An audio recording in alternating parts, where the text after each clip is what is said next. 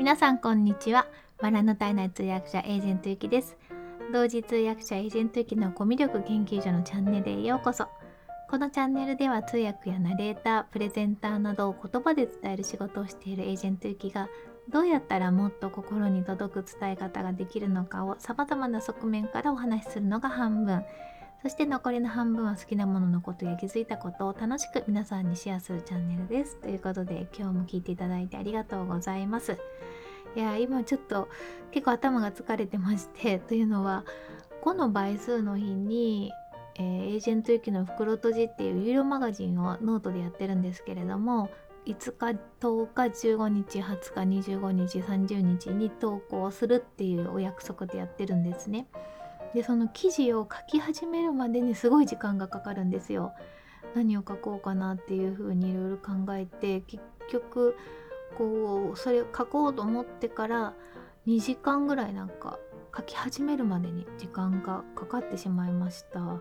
でようやく書いても公開もしたので今は達成感に包まれているんですけどもやっぱり有料マガジンっていうこともあって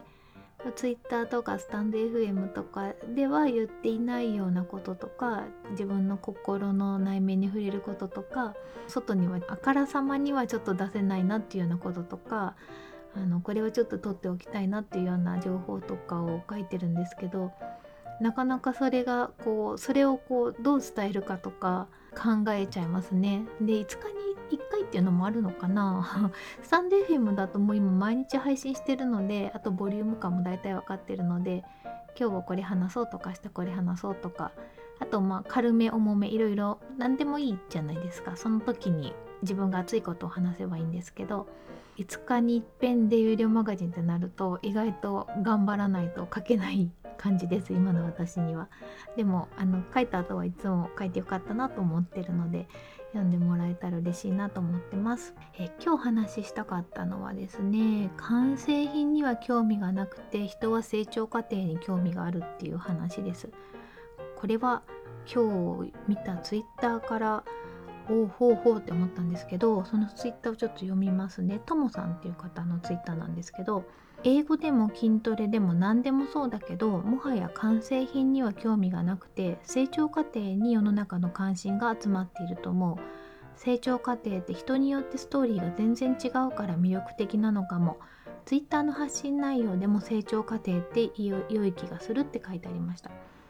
でこれに対するあのリップがついていましてそれもなるほどと思ったんですよ。で何て書いてあったかっていうと完成品はものすごく手軽に手に入るようになりましたもんねって書いてあってほうなるほどって思いました。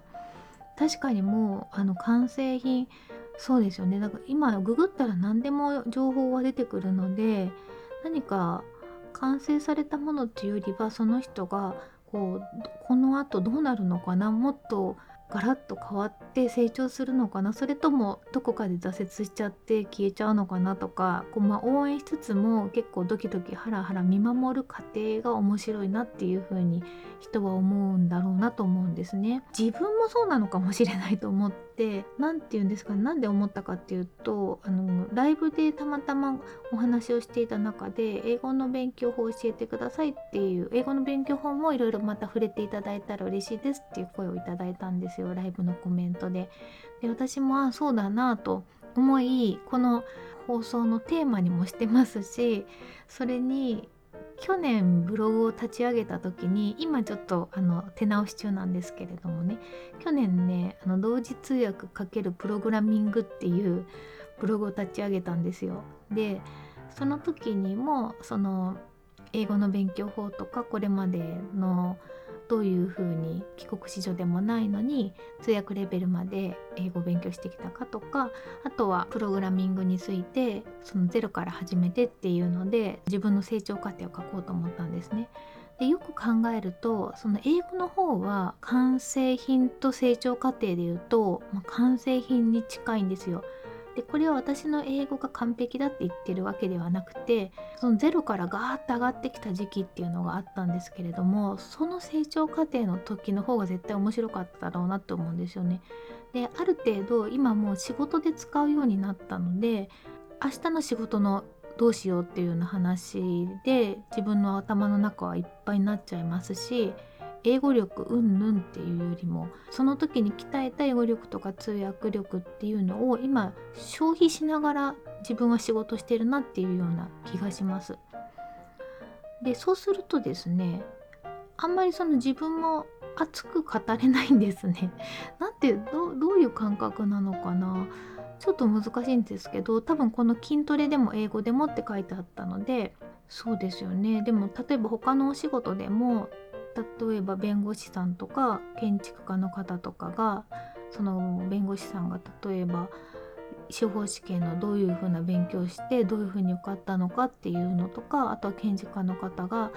建築士の1級の資格すごい難しいですよね。あれを受けるためにどういう勉強をしてどうなったかっていうのを今目指してる方とか成長過程にいる方はすごく聞きたいんですけどでも本人たちはそれってそんなもう関心事項じゃなくなっちゃってるんですよね。それよりも目の前にいるお客さんの家をどう建てるかとか目の前にいる困ってる人をどう助けるかっていう方がすごく関心事項になってしまうのでもちろんその司法試験を受けたいっていう人にアドバイスはしたいけれどもなんかちょっとだいぶ昔のことだしっていうのもあって熱く語れないっていう自分がいることに気づくような気がします。で私も実は結構似てるんですねそういう感じになっちゃうのでその話題が自分の口からは出てこないのかなと思います。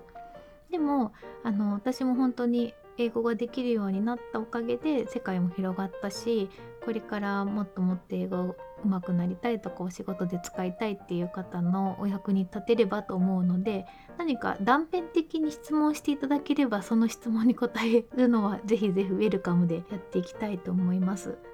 あと思ったのはですね今スタンド FM の放送を聞いてあの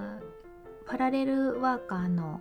レイチェルさんっていう方の放送をよく聞いてるんですけれどもあの4カ国語喋りますよってことで中国語とか韓国語とかフランス語でもあのおしゃべりしてるのを放送してくださったりとかしていてなんか私のあのドイツ語と韓国語熱がですねだんだんちょっと今ふつふつと燃え上がってきてるんですね。ドイツ語と韓国語はあのドイツ語圏にも韓国語圏にも留学したことがあってでドイツ語に関しては仕事でもちょっと使ったりしてるんですけれどもなかなかブラッシュアップするような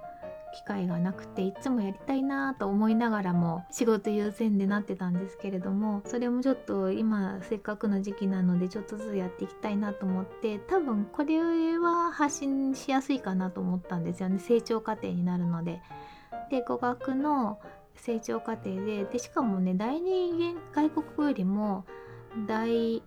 間違えた。第一外国語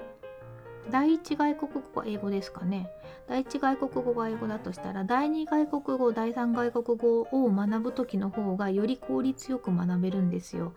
それは私も感じていて英語っていう土台があるとドイツ語とか韓国語がすごく入ってきやすかったしあと本当にまあ旅行旅行程度の本当にまああのレストランで使える程度のエリア語とかを勉強したことあるんですけどすごく入ってきやすいなと思っててなのでなんかどういうふうに勉強したらこのくらいになったよとかっていう成長過程はそっちで発信したら方が私は面白いかなと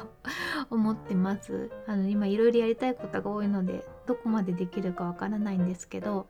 できるだけこの完成品ではなくて成長過程を発信していけるようにしたいなと思ってます。その方が自分も楽しいしおそらく見てくださってる方も楽しいんだろうなっていうふうに思いました。ということで今日はえー、もはや完成品には興味がなくて成長過程に世の中の関心が集まっているっていうテーマでお伝えさせていただきました。